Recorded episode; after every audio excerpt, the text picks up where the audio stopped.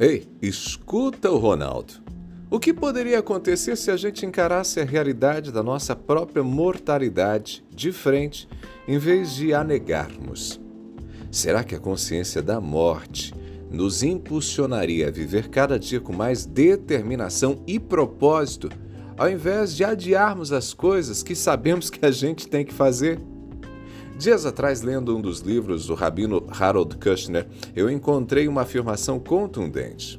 Ele destaca que a maioria de nós vive como se a morte não fosse uma realidade.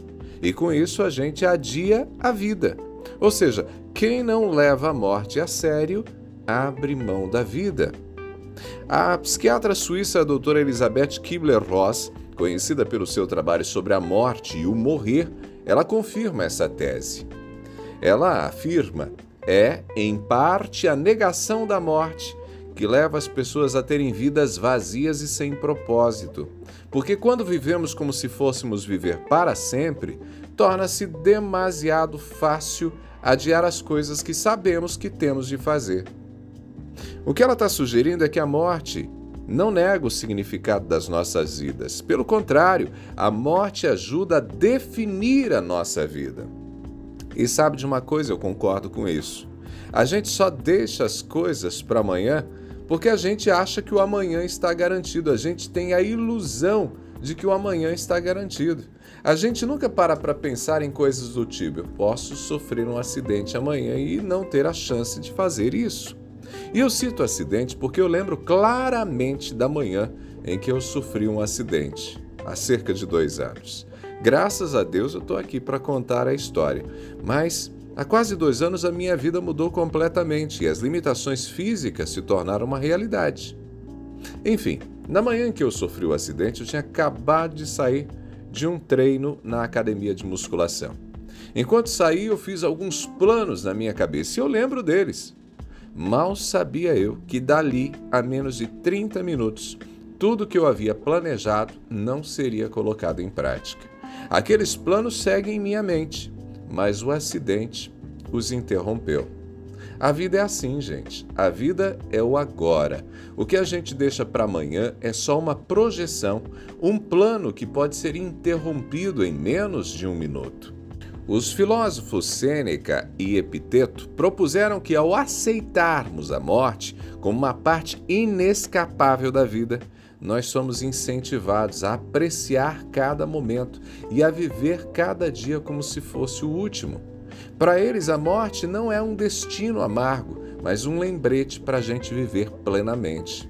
E essa abordagem encontra eco nos escritos de vários autores, como por exemplo Alberto Camus, o psiquiatra Viktor Frankl, Camus dizia que a, consciência, que a consciência da morte deve nos impelir a viver com maior intensidade. Já Viktor Frankl, que foi um sobrevivente do Holocausto, ele sustentava que o significado da vida pode ser encontrado mesmo em meio a circunstâncias mais terríveis. Então, o que isso nos ensina? que se a gente quiser viver de maneira plena, a gente deve reconhecer e aceitar a nossa própria mortalidade. A gente não deve temer a morte, mas sim acolher a sua inevitabilidade como parte integrante da existência humana. Ao fazermos isso, a gente pode parar de procrastinar e começar a viver cada dia como se fosse único e valioso, porque de fato o presente é valioso. Por fim, eu quero deixar aqui para você algumas dicas. Reserve um tempo para você refletir. Faça uma pausa todos os dias para considerar a efemeridade da vida. Isso pode ajudar você a discernir o que realmente importa e motivar você a perseguir os seus objetivos. Segunda dica: identifique o seu propósito. Busque algo que traga significado à sua existência. Pode ser o trabalho, um relacionamento, uma causa pela qual lutar. Não queira abraçar tudo, viva o que realmente faz sentido. Outra dica: viva o presente.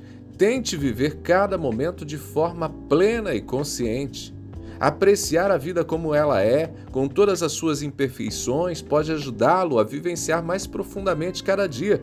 Tem gente, inclusive, que deixa para amanhã o próprio ato de seguir a Jesus, de orar, de estudar a Bíblia. É hoje. Viva o presente. Não procrastine, o amanhã não existe. O momento perfeito pode nunca chegar. Pegou a ideia?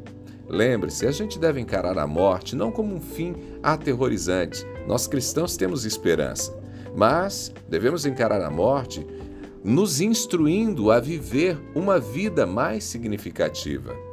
O filósofo Sêneca disse: não é que a gente tem pouco tempo, mas é que a gente perde muito tempo.